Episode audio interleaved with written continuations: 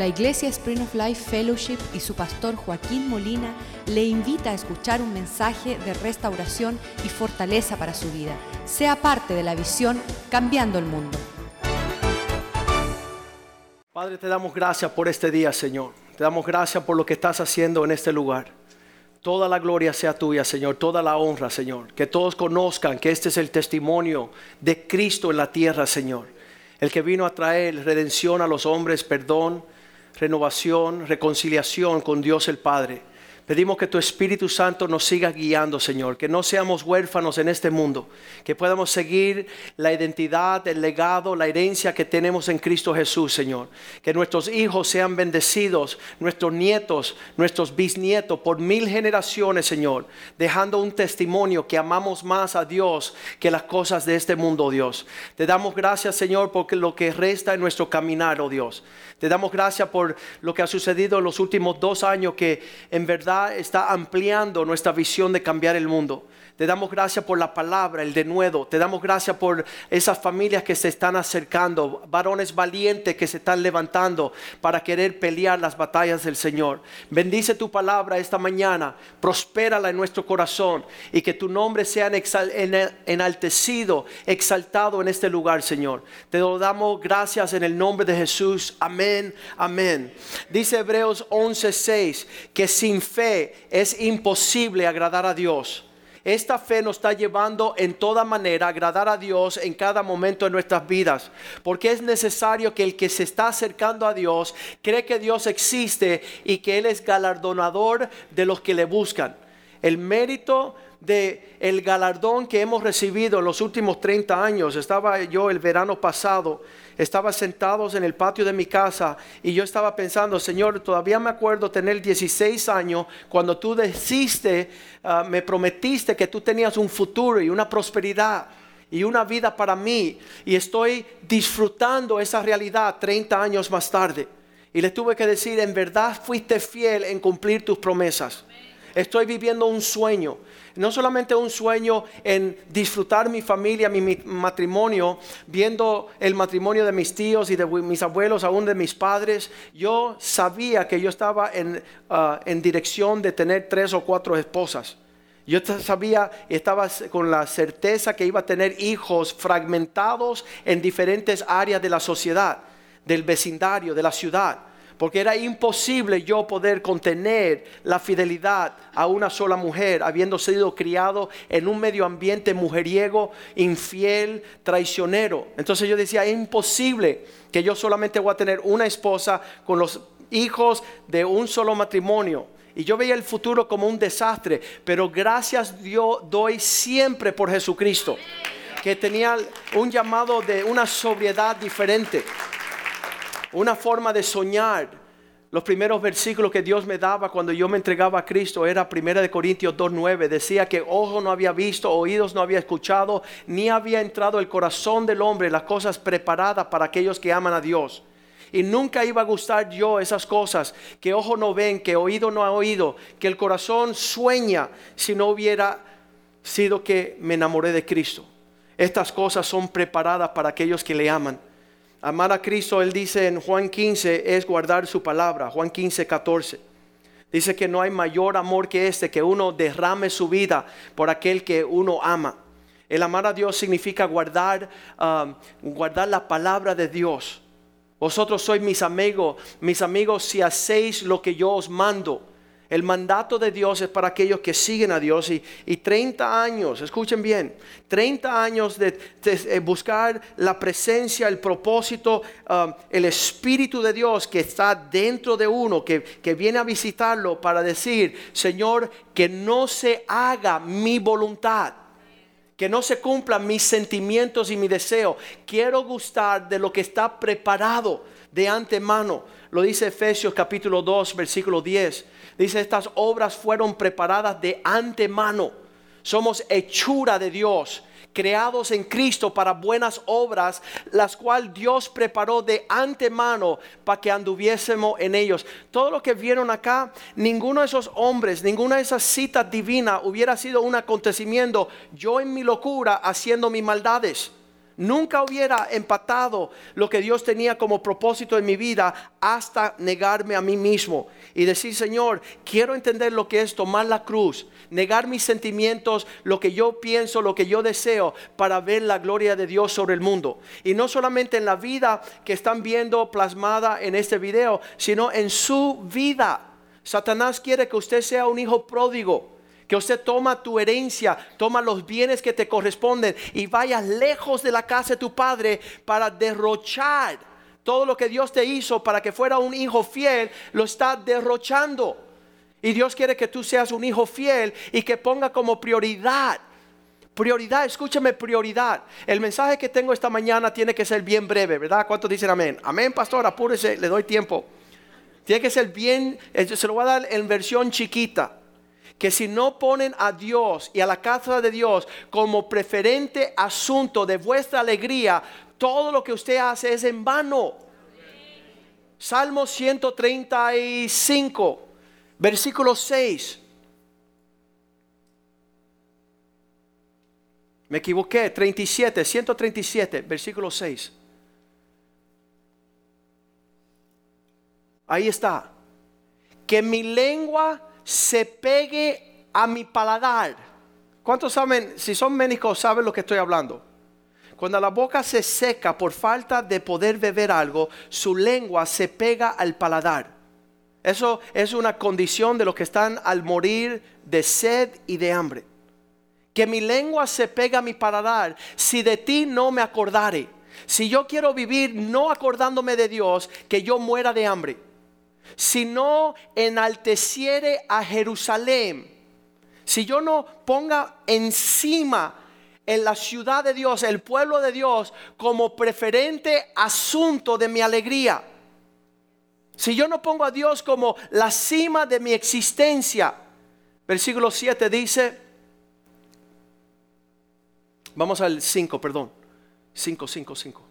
Si me olvidare de ti, oh Jerusalén, que pierda mi diestra su destreza.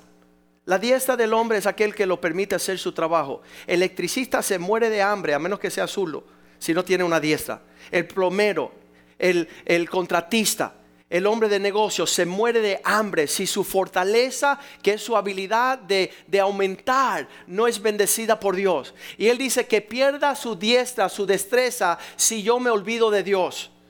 Qué horrible que hay hombres que no viven con la conciencia de Dios en su mente. Dice la palabra de Dios que uh, Mateo 16, 1, que pedían a Jesús, dame una señal, cuál va a ser los fines de la tierra. Estos hombres que viven en la tierra quieren saber si mañana viene Jesucristo. ¿Sabes por qué quieren saber? Porque si Cristo viene mañana, todo lo que yo tengo no me sirve para aquí. Si Cristo viene mañana, quiero poder haberle mostrado al Señor que todo lo que Él me bendijo y todo lo que Él me dio, lo puse a manos de su reino, a, manos de su obra, a manos de rescatar y salvar a los hombres y las familias.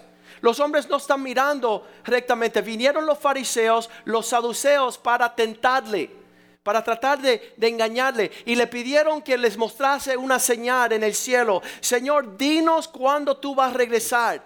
Danos señal del tiempo. ¿Se acuerda cuando eran joven? Y estaba mamá en casa y estábamos volviendo loco a mamá y todos los que estaban, el gato, el perro, el pájaro, y decíamos, ¿cuándo llega papá? Porque justo cuando llegara papá nos vamos a esconder todos.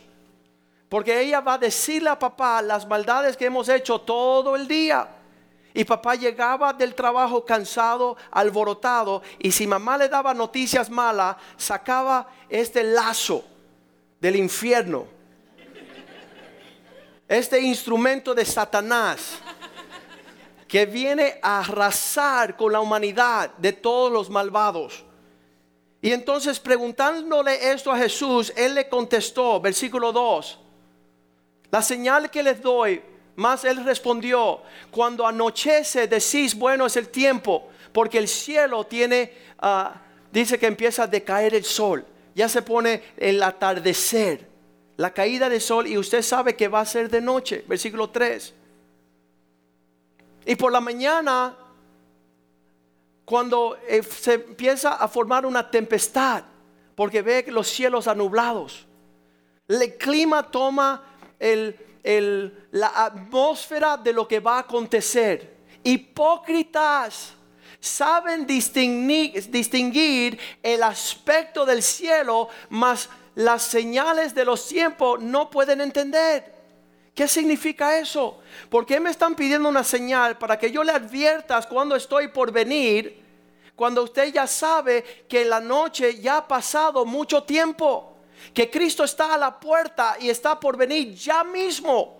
Y los hombres quieren confundir estas fechas. Él dice, si saben discernir, versículo 4, adúlteros, generación mala, quieren una señal, pero la señal no se le dará, será dada. Usted yo no lo voy a advertir, mas sin embargo yo tengo aguas calientes, porque Cristo está por venir y el pastor tiene que anunciar que se alisten aquellos que se quieren ir con él que se preparen los corazones con aquellos que son tibios y adúlteros. Aquellos que están en otros asuntos, cuando Dios les llama a estar en los asuntos de vuestro Padre. Él tenía Cristo 12 añitos. Dice que se le perdió a los padres y cuando lo fueron a buscar, él decía estas palabras, me es necesario me es importantísimo estar en los negocios de mi padre, no en los negocios de mi amante. No en los negocios de mis vecinos, no en los negocios de aquellos. Escúcheme, yo casi vomito esta semana, perdona la vulgaridad de este sentimiento. Cuando yo veo a Norman Brayman, un anciano de esta ciudad escribirle un cheque de 10 millones de dólares y entregárselo a un político, casi vomito. ¿Por qué? Porque el reino de Dios se acerca. Y los hombres están lejos de Dios y piensan que no habrá consecuencia con sus obras malvadas inspiradas del infierno, donde no se van podrá, no podrán esconderse cuando Cristo venga. Porque no es asunto de provisión. Dios le da al hombre provisión, pero él agarra la provisión y la va a poner a los pies a los diablos. A, a orden políticos. ¿Sabes que Es imposible que nosotros nuestra prioridad estén en cosas que no conciernen el reino de Dios. Es imposible que nosotros no nos importemos que se vaya al infierno la ciudad entera y estemos jugando juegos políticos. Yo casi vomito ver esta actitud. Cuando el reino de Dios tiene que ser financiado para hacer temblar la tierra, para que se despierten todos los hombres a la necesidad de su salvación. El periódico va a señalar, y eso, eh, créeme que el próximo día ni era noticia. Ni era noticia porque se acostumbra el mundo. Ahora sería un fenómeno, un fenómeno de noticias de por siglos que Norman Brayman le dé 10 millones de dólares a una iglesia en Doral para cambiar el mundo. Eso sería un fenómeno. Marcaría la historia de la humanidad. Pero en el mundo político no tienen temor de Dios. Mira lo que dice la palabra de Dios cuando viene Cristo. Lucas 21, 27. Dice, cuando venga el Hijo del Hombre en las nubes, cuando ya lo vean venir, vendrá con un nube con gran poder y gloria. Esa escena va a ser estupenda. Estoy súper animado, vivo cada día y yo miro las nubes y digo, papá Dios, vas a, jalar la tela, la cortina va a bajar para poder ver tu gloria y tu gran poder. Lo que los hombres no quieren ver. Estoy ansioso, igual que en un sentido quiero vomitar, en el otro sentido quiero salir volando a los cielos, a la realidad de su promesa que está pronto por venir. Apocalipsis 3:11, lo que acaba de hablar la pastora. Ella dice, lo que ustedes tienen, aférrese bien, reténlo. Retén lo que tienes para que ninguno tome su corona. Para que el día que Cristo regrese exista esa corona de gloria que le pondrá a aquellos que son fieles. Y no le pondrá corona a los malvados. A ellos que Dios le dio un talento y lo fueron a enterrar. No lo tenía aquí enterrado por el día que Cristo, cuando tú regreses, aquí lo tengo, mira, debajo de la mesa. Nadie lo sabía, pero mira, aquí lo que tú me diste, para, dice malvado. Tú sabes, dice, tú, obrero perezoso, tú malvado, pensaste que lo que yo te di es para enterrarlo. Y ahora tú quieres presentármelo como si algo se pudiera hacer. Ya es muy tarde. Que te lleven los demonios para el infierno por tu maldad. Lo dice a la venida del, amo cuando regresa. Habrán aquellos que multiplicaron sus talentos, sus bienes. Me diste cinco, aquí vienen diez. Me diste diez, aquí vienen veinte. Pero aquellos que fueron a esconder, eh, por, por si acaso un día, tú sabes lo que tengo. No lo necesito, pero lo que tengo lo voy a guardar, lo voy a esconder aquí. Y cuando Cristo viene, lo saca y dice, mira, te lo guardé. Apártate de mí. Apártate de mí. Estas señales que Dios manda dice que van a ser tal. Apocalipsis 6, Apocalipsis 6, 16. No, vamos a empezar en el 15. Apocalipsis 6, 15. Dice, los reyes de la tierra. ¿Cuántos han conocido un rey? ¿Verdad? Aquellas personas que están a las alturas de los reinos de la tierra. Los grandes. ¿Han conocido a un, grande? Una persona grande, una persona que, tiene basta ah, poder, influencia. Los ricos, los capitanes, los poderosos y todo siervo, todo sea libre, sea esclavo, se esconderán en las cuevas, entre las peñas de los montes. ¿Qué hace que estos hombres corran? En la venida del Señor, dice el versículo 16, ellos se tratarán de esconder. Decían a los montes y a las piedras, a las peñas, caer sobre nosotros, escóndenos del rostro de aquel que está sentado sobre el trono, porque ah, la ira del Cordero viene sobre la tierra. ¿Sabes? Estas cosas no, no están en la iglesia para abrumarnos. Eso hay un hombre que me dijo, Joaquín, tú me estás tratando de meter miedo. Le dije, no, yo estoy tratando de saber si hay algo que tengo que hacer yo delante del Señor que lo esté haciendo. Que no me, no me duerme yo. Que yo no sea uno lo que eh, esté alejando la venida del Señor cuando Dios la está acercando. Que nos caigan las piedras, los montes, que seamos escondidos del rostro de aquel que ha de venir. Que caigan sobre nosotros. Versículo 17 ¿De qué se están escondiendo? Porque el gran día de la ira ha llegado. ¿Y quién podrá sostenerse de pies? ¿Sabes? Yo estoy mirando allá en la arca de Noé. ¿Qué estaba aconteciendo? Estoy seguro que dice la Biblia que Noé preparó una arca para la salvación de él y su familia. Mas los que estaban ahí decían, ¿y este loco? ¿Y este qué está haciendo? ¿Y por qué él se está moviendo si no hay señal de lluvia? No hay señal de aguas o de deluvio, porque Él se mueve con esa pasión. Después era muy tarde, dice la Biblia. Después era demasiado tarde. Tenemos en los últimos días un vistazo. A mí me encanta ver los vistazos porque me dan advertencia de lo porvenir. Quiero que mi fe esté afilada. Quiero saber los tiempos, quiero saber las medidas, quiero ver, quiero saber los sentidos que deben de ocupar mi corazón. Dice que en los tiempos de Noé decían, bebamos y comamos. Estaban bebiendo, comiendo, casándose y dándose entre casamiento. No había temor de Dios en su mirada. No tenía alguien que le diera una advertencia. En Isaías 2 tenemos un vistazo de lo que va a acontecer en los últimos días. ¿Qué dice Isaías 2? Versículo 1. Palabra del Señor vino a Amos, hijo de Amos, acerca de Judá y Jerusalén. Dios veía esta, esta visión, se lo dio, lo que vio Isaías, hijo de Amós. Cuando él está viendo esta visión, versículo 2, él dice que en los postreros días acontecerá que en los postreros tiempos que serán confirmados como el monte de la casa de Jehová, como cabeza de los montes.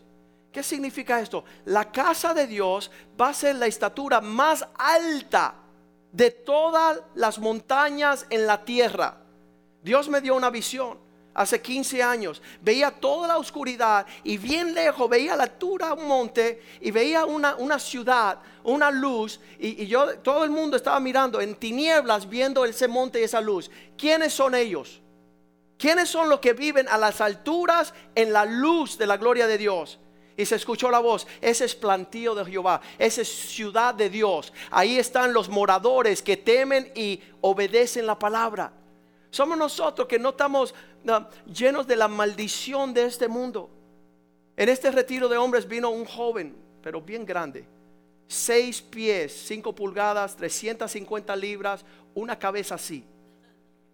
Y él dijo, pastor, mi papá no me enseñó de Cristo. Y estaba quebrantado él. Mi papá no me enseñó de Cristo. Y mi mamá, su, su cristianismo es un relajo. Ella no está en seria con su caminar con Dios. Y yo desde un niño pequeño he crecido en el temor de Dios y quiero agradarle. Pero estoy en la universidad ahora y no sé por qué. Estoy siendo sacado del temor de Dios para lo que está en el mundo. Y yo le pude hablar, anda con mis hijos. Anda con mis hijos que aman a Dios y no andan en el mundo. Búscate la compañía de aquellos que temen a Dios. Anda a la luz de personas que quieren poner por obra la palabra de Dios. Y ahí está el monte de la casa de Jehová, como la altura de todos los montes, será exaltada sobre los collados y correrán a, todo, a él todas las naciones. Los testimonios de estos días es que todo el mundo está corriendo al Señor. Todo el mundo está corriendo a Cristo.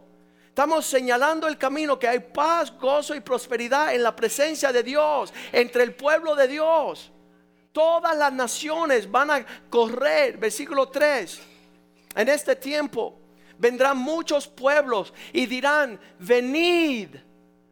La invitación, venid, subámonos al monte del Señor, a la casa de Dios, para que Él nos enseñe sus caminos para que Él nos encamine en sus sendas. Porque es allí de donde sale la ley, allí donde sale la palabra de Dios. Hermano, pregúntese usted, ¿quién más le está advirtiendo a usted alinearse con prepararse a ver a su rey cara a cara cuando Él venga?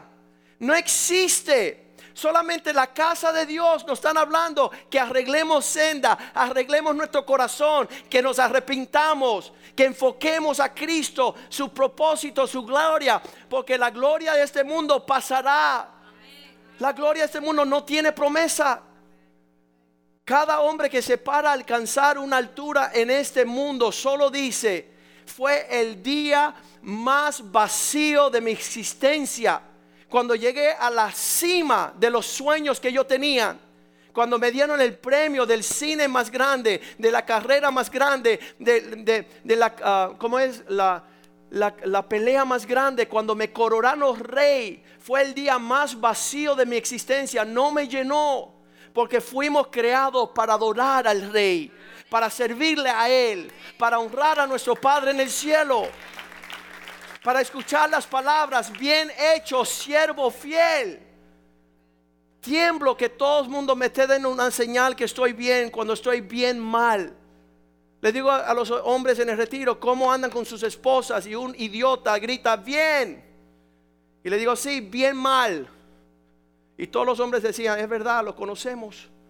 Lo conocemos que es un charlatán que está tirando a juego lo que estamos tomando en serio. La palabra de Dios, venir a este monte, deja que Dios te enseñe, deja que Dios ponga prioridad en tu vida. Versículo 4, Isaías 2 dice, y él juzgará las naciones.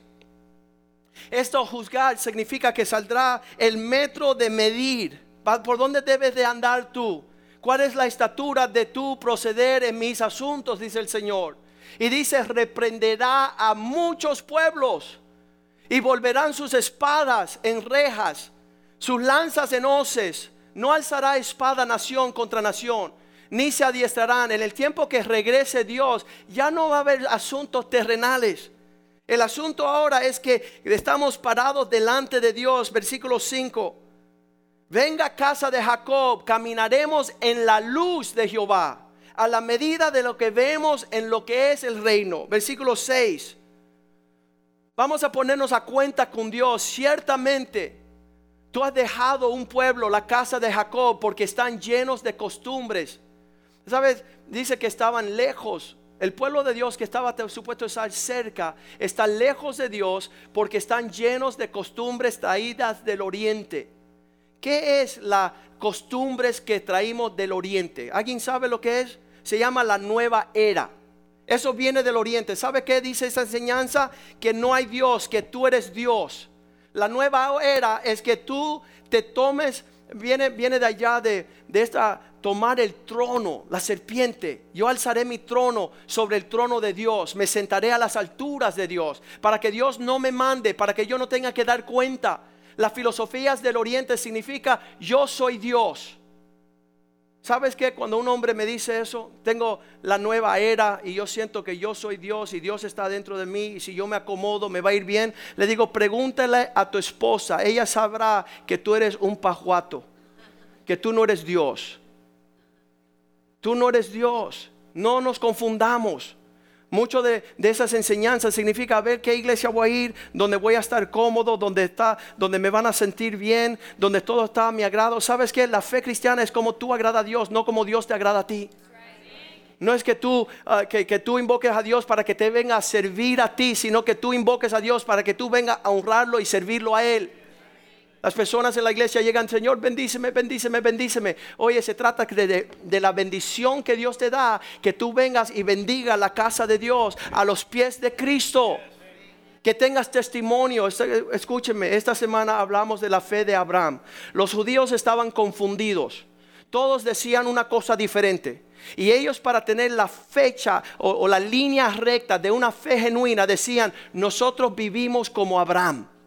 Eso era su justificación. Pero si no tienes la fe de Abraham, has negado la fe, eres un impío pagano y estás en tus locuras. Tú no estás viviendo la fe cristiana. Y me maravillo ver a este Abraham que vino a los pies de los siervos para servirle, vino a los pies de Melquisedec para ofrecerle. La adoración era hacia Dios, no hacia el hombre. El Dios es Dios de los reinos, es el Dios de dioses, Señor de señores. Y estas personas dice que se han alejado de, Dios, versículo 6, ciertamente han dejado tu pueblo la casa de Jacob, porque están llenos de costumbres y tradiciones. Están llenos de ritos y ceremonias traídos del oriente. ¿Pueden creer que los cubanos se compran una cebache para bendecir a sus hijos? ¿Sabes dónde viene eso? Del mismo infierno de una idolatría buscando la buena suerte para evitar el mal de ojo. ¿Sabe de dónde viene eso? De Satanás. La Biblia dice que Dios le dijo al pueblo cómo habían de bendecir a sus hijos. El número 624 dice, traigan los hijos a mí para que yo los bendiga. ¿Sabes por qué los cubanos no vienen a Dios? Porque quieren seguir en sus mentiras, en sus hechicerías, en su prepotencia, en su brujería, santería, espiritismo. Jehová, ah, vamos al 23. Esta es la forma, Aarón, que tú le dirás a tus hijos, así bendeciré a los hijos de Israel, diciéndole, eso está escrito en la Biblia, que Dios te bendiga y te guarde, que sea Dios, no Babalao ni hace, ¿cómo se llaman? Palo Mayumbe, Atalaya, ¿sabe Dios cuántos nombres infernales hay en la ceremonia de los latinos? Pasar el huevo ¿Cómo que pasar un huevo? Qué horrible. Qué horrible, qué maldición. Esa gerencia que tenían la familia mía. Cuando algo sucedía en casa, venía corriendo la abuela y decía, sana, sana, trasero de rana.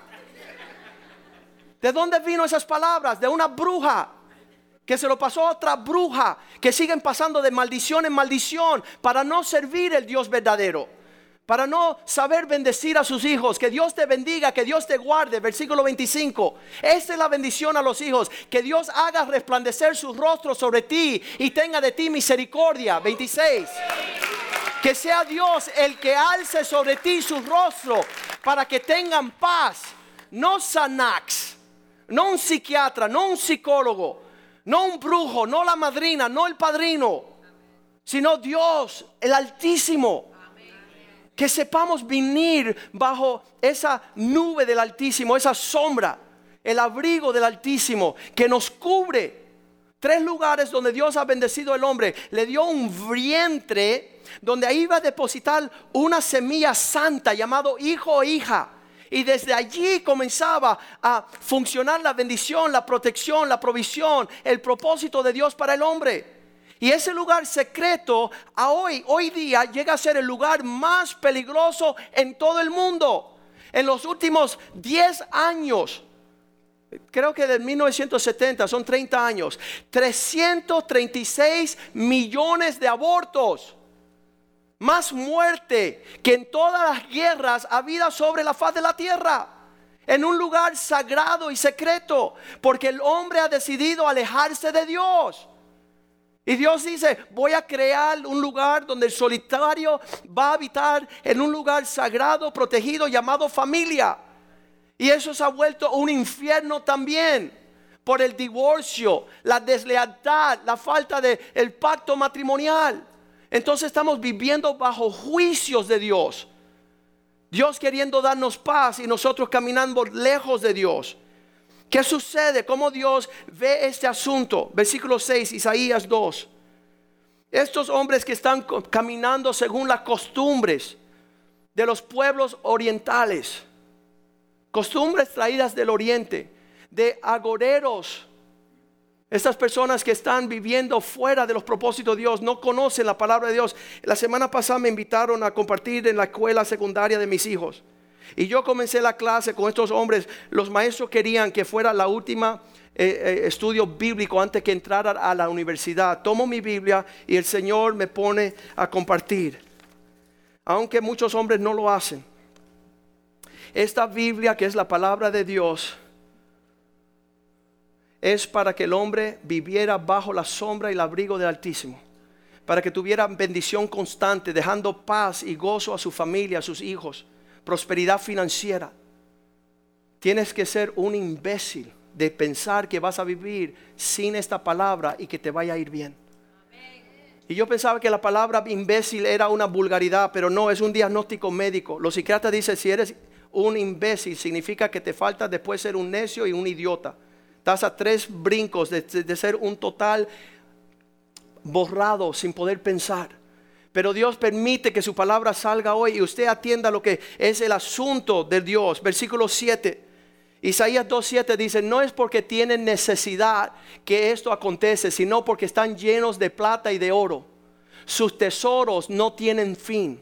El hombre prospera y prospera y dice, Señor, un poquito más y te voy a bendecir y prospera. Y un poquito más y yo voy a venir y prospera. ¿Sabes que el acontecimiento que sucede con este hombre que prospera, prospera, prospera y nunca bendice la casa de Dios? Y nunca le, preguntaron a Rockefeller, ven acá, mister, ya te pasaste de onda. Ya tienes millones que no tienes que, con qué hacer. ¿Qué vas a hacer? Dice, un milloncito más. Las palabras de los necios, dice el Señor, no es por la escasez que viene retribución, sino por la abundancia. Sus tesoros no tienen fin. También está su tierra llena de caballos. ¿Qué significa? Que tienen fuerzas para hacer cosas grandes para el Señor. Se viajan el mundo entero yendo de ciudad en ciudad como turistas y no llevan una Biblia ni tienen una misión para el reino de Dios para bendecir a nadie están al frente de un gran juicio delante de Dios. Dios va a tomar todo el millaje de todos sus viajes y va a decir, mira, cuando se tocaba el tema de la obra del Señor, de, de lo que Dios tenía sobre la tierra, tú tienes un millón de millas voladas por todo el mundo sirviéndote a ti mismo caminando en tu lujuria, en tu lascivia, en tu deseo, en tu egoísmo. No es por falta de fuerza, sino que están llenos de caballos. La semana pasada había un joven aquí, 35 años. Él es el presidente de todas las discotecas en Miami los últimos 30 años. Él ha fomentado millones de millones de dólares, fomentando todo el baile de las discotecas y el relajo de Miami. Millones. Y se convierte hace dos meses. Y está llegando a la iglesia y se vira a uno de los jóvenes y le dice, oye, mister, esto está como que ya van tres canciones. Ya hemos cantado tres canciones. Estoy cansado, me voy a sentar. Y le dijo, oye, malvado, ¿tú no te acuerdas que bailábamos de las 10 hasta las 5 de la mañana? Estamos llenos de vigor, estamos llenos de fuerza para hacer lo que no conviene. Y cuando es la cosa del Señor, voy a ver si tengo tiempo. Se pasan viajando todo el mundo y nunca tiene tiempo. Se pasan yendo a todos lugares, tienen amistades, tiran las fiestas. Un amigo mío lo empecé a invitar a la iglesia, dice, no tengo tiempo, no tengo tiempo, no tengo tiempo. Un día me topé que este infeliz tira la fiesta más grande de Halloween en Miami. Se llamaba la fiesta de los tres amigos. ¿Sabe quién se iba de pies o de cabeza al infierno? Los tres amigos. Porque iban a llegar delante de Dios diciendo, nunca te tiramos una fiesta, nunca pudimos abrumar las personas que te vinieran a conocer. Pero tienen una lista de 20 años tirando fiestales, tres amigos a Satanás en Halloween. La fiesta de los tres amigos, famosísima. Yo casi lo crucifico a él en esa cruz. ¿Cómo vamos a decir que no tenemos tiempo, no hay provisión? Señor ha llenado nuestros tesoros, ha llenado nuestras plata, ha llenado nuestras fuerzas y sus carros de batalla son innumerables. ¿Qué significa? En sus empresas tienen 350 empleados. Ven acá, Señor, ¿y cuántos empleados has empleado para que trabaje para Dios? No tengo tiempo. No tengo oportunidad. No hay horario. No sé cómo lo voy a hacer. El día que Javier, ven acá, Javier. ¿Qué lío se metió Javier? Este día llegó a ser el día más negro en la vida de Javier. Tenía 19 años el día que le asesinaron su mamá. El padrastro llega a la universidad en unos celos, en una contienda endemoniado y le mete un balazo a la cabeza y el corazón de su mamá. Sale Javier de la universidad, ve a su mamá en el piso y ahí comienza una oscuridad tremenda. Lo primero que él dice, escucha, porque él tenía el temor de Dios, conocía a Cristo, y él dijo, gracias Señor. Te alabo a ti porque tú eres un Dios bueno. ¿Sabes por qué le pudo salir eso de adentro? Porque ya estaba cultivado. Y entonces fuimos a la funeral de Javier. Y llegaron los impíos, ¿verdad? Un montón de impíos ahí, toda la familia. Todos los impíos, oye, entiendo tu pérdida. Sabes, llámame porque tengo trabajo para ti. No te va a faltar nada. Oye, llámame porque tengo una empresa multimillonaria y no te va a faltar nada. Y venían todos. Y yo estaba al lado de Javier. No confíes en el hombre varón. No le creas que es un hijo del diablo. Pon tu confianza en Dios, que Él nunca te abandonará, nunca te dejará. Y lo pasamos toda la noche y él estaba feliz porque tenía cien mil infelices prometiéndole al huérfano que no tenía hermanos, no tenía hermanas, no tenía papá, no había llegado su papá de Cuba, no tenía tíos, no tenía nada. Estaba ahí solito. Y le digo, pon tu confianza en Dios, porque Él es el que nunca te va a dejar ni nunca te va a abandonar. Corrimos la tarea el próximo día, después que el entierro, vamos a ver, a ver todos los infelices. Y fui junto con él a 15 empresas multimillonarias. Y nos sentábamos. Oh, bueno, um, vamos a ver cuándo vamos a poder. Y, oh, perdónanos, Javier, pero vamos a ver cuándo. ¿Sabes qué? Cero. No había confianza en nadie. Solo en el Altísimo Dios, que nunca lo dejó ni lo desamparó lo bendijo, lo prosperó, le dio una bella esposa, cuatro hijas bellas. Todo viene del cielo y nosotros lo único que no hacemos es honrar al Dios de los cielos. Gracias, Javi. Lo único que no hacemos con caballos innumerables, con, con carros innumerables, llenos de fuerza, llenos de vigor yo cuando me case, cuando tenga hijos, cuando tenga empleo, cuando tenga abono, cuando vaya a retirarme, cuando esté en la casa de ancianos, cuando me pudra en el infierno, voy a servir a Dios. No lo vas a hacer. Si no lo haces ahora con todas tus fuerzas, nunca lo vas a hacer. Anímate. Anímate. Dale a Dios todo con todas tus fuerzas, toda tu mente, toda tu alma, tu mejor. Eso era mi tragedia siendo abogado, usando mis fuerzas para mover propiedades y alquileres y intereses y mover aquí en la tierra como un idiota. El Satanás me tiene entretenido cuando Dios me llamó a cambiar el mundo. Cuando Dios me llamó a rescatar a los hombres. Predicarle a toda criatura. Versículo 8, ¿qué sucede con estos hombres? Su tierra está lleno de ídolos Su tierra además está lleno de esas cosas que ellos sirven. Se arrodillan ante la obra de sus manos, ante lo que fabrican con sus dedos. Un hombre eh, pensándolo dos veces, voy a dar ofrenda hoy o no. Yo creo que hoy es un buen día de dar ofrenda, porque ayer me acabo de comprar un barco de 100 mil dólares. Ayer me acabo de comprar eh, motoras de 20 mil dólares. Este año he perdido en las, en las acciones 100 mil dólares. Qué horrible. Qué horrible el día que se amontone todo lo que hiciste en el mundo con todo lo que Dios te hizo y no pudiste pensar en la casa de Dios. No pudiste pensar en servir al Rey de Reyes. Su tierra llena de ídolos, obras de sus dedos, sus planes. Versículo 9, ellos se inclina el hombre, el varón se ha humillado. Por tanto, Señor, que no tengan perdón. Si tú eres un parapléjico, si no puedes, si no tienes, si eres un muerto de hambre, pues Dios te bendiga, varón, voy a orar por ti. Pero si Dios te prospera y Dios te bendice y Dios te, te, permite alcanzar algo para bendecir su reino, su pueblo, su obra, su visión, no te duermas. No espere hasta mañana. Bueno, si esta noche se me aparece la Virgen, me, voy a animar. ¿Sabes qué? Ya la Virgen parió. Y tuvo el rey de reyes, el señor de señores, y dio su vida por ti. Ya parió. Y ahora no tenemos que buscar señal como hipócritas. Tenemos que servirle con espíritu y verdad.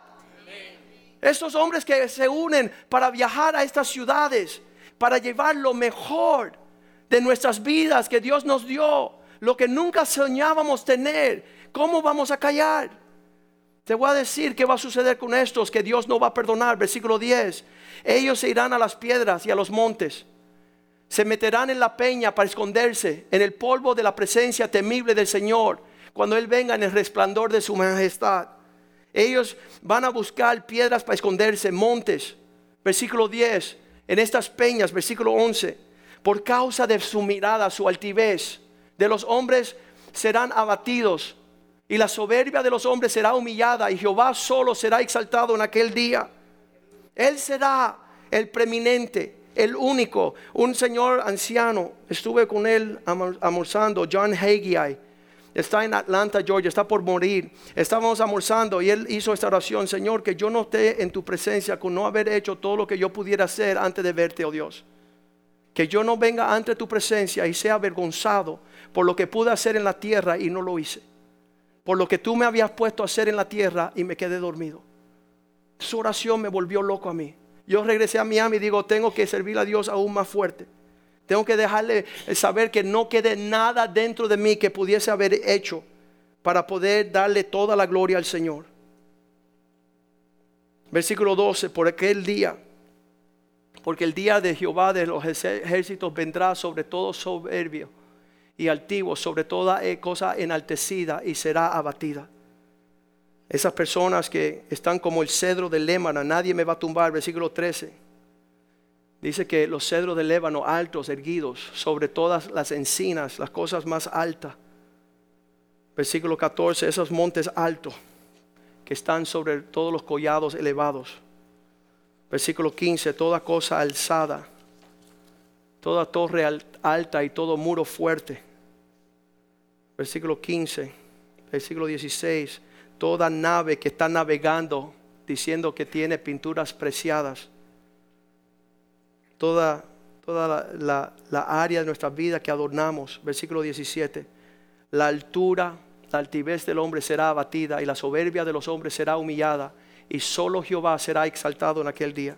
Diga conmigo, solo el Señor será exaltado. Y entonces, ¿qué va a suceder el 18? Nuestros ídolos, ¿qué les va a pasar? Con todo lo que hemos apreciado y quitaré totalmente los ídolos. Todo eso va a venir a un cero. Todo eso va a ser, ¿qué va a ser la, la altitud? Versículo 19, ¿qué ¿dónde van a ir estos hombres? Dice, y se meterán a las cavernas de las peñas y a las aperturas de la tierra, porque la presencia temible de Dios por el resplandor de su gloria cuando Él se levante para castigar la tierra. Versículo 20. En ese día todos los hombres arrojarán el hombre los ídolos, los topos, los murciélagos, sus ídolos de plata, sus ídolos de oro que le, que le hicieron para que adorase. Todo lo que hemos puesto en lugar de adorar a Dios.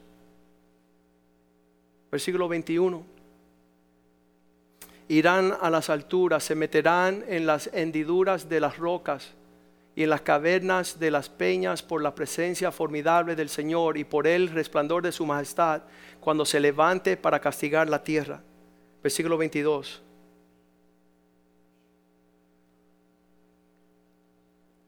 Dejas del hombre cuyo, aliento está en sus narices. ¿Por qué? ¿De qué, de qué es el estimado?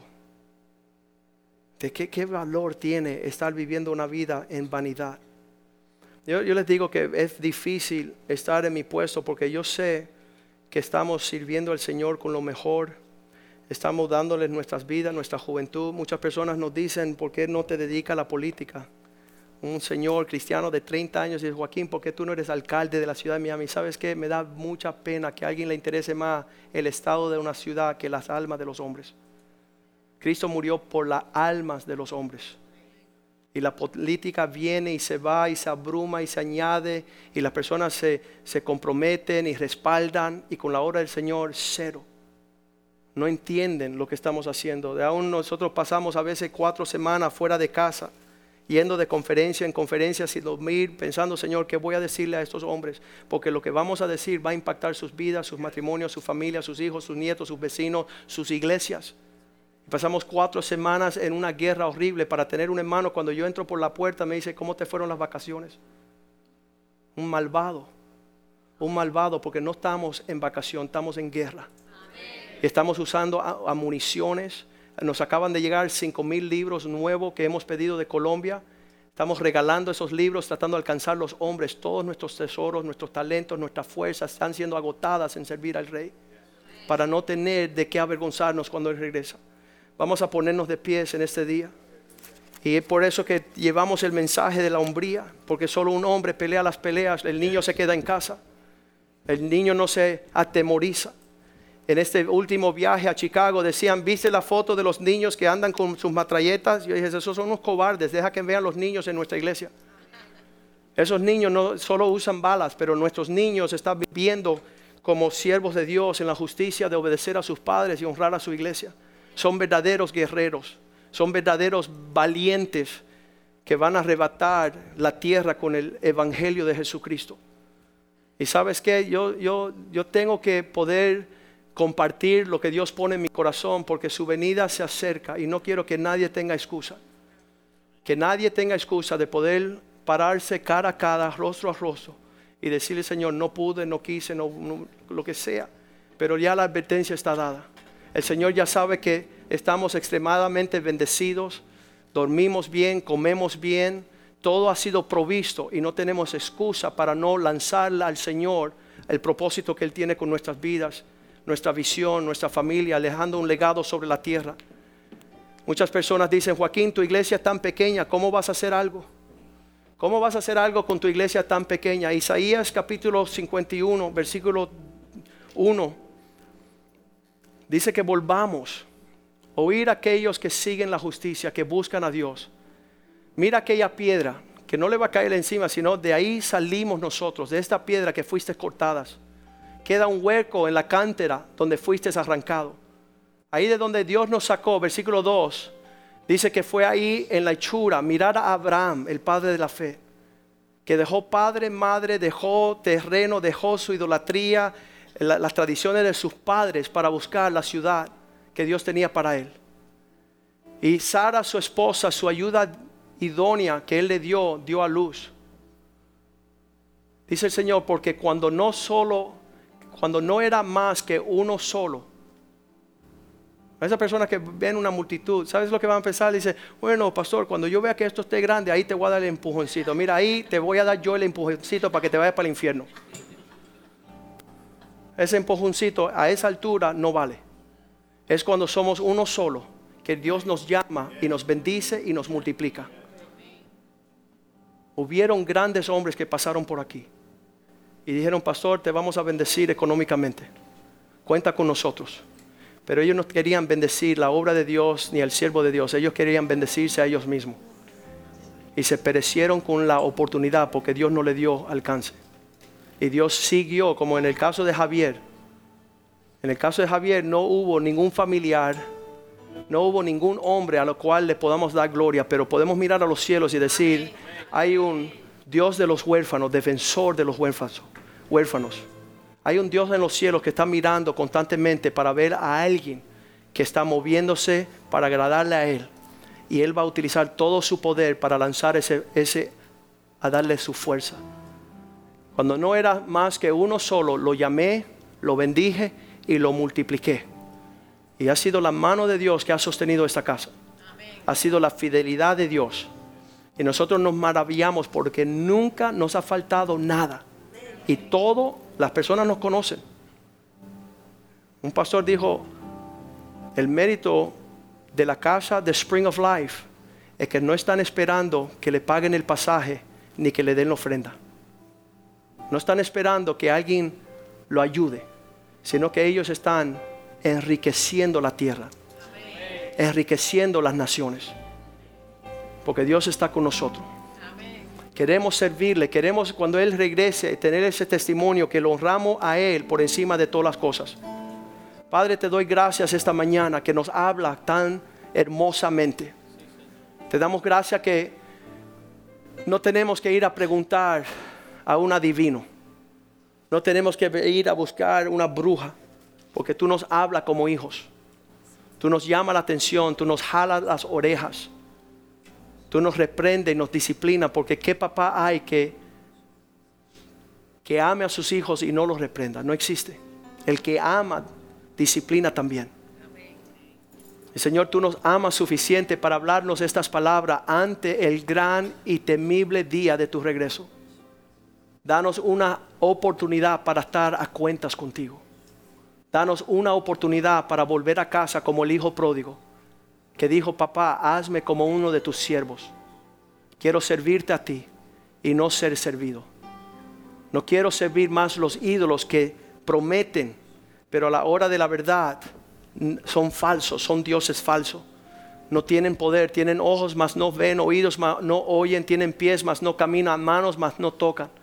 Pero tú, oh Dios, nos salva, nos sana, nos prospera, nos guarda. Nos salvaste de un infierno y de una muerte. Que nosotros podamos servirte en espíritu y verdad como lo hizo Abraham. Que podamos, Señor, honrarte con lo mejor de nuestras vidas.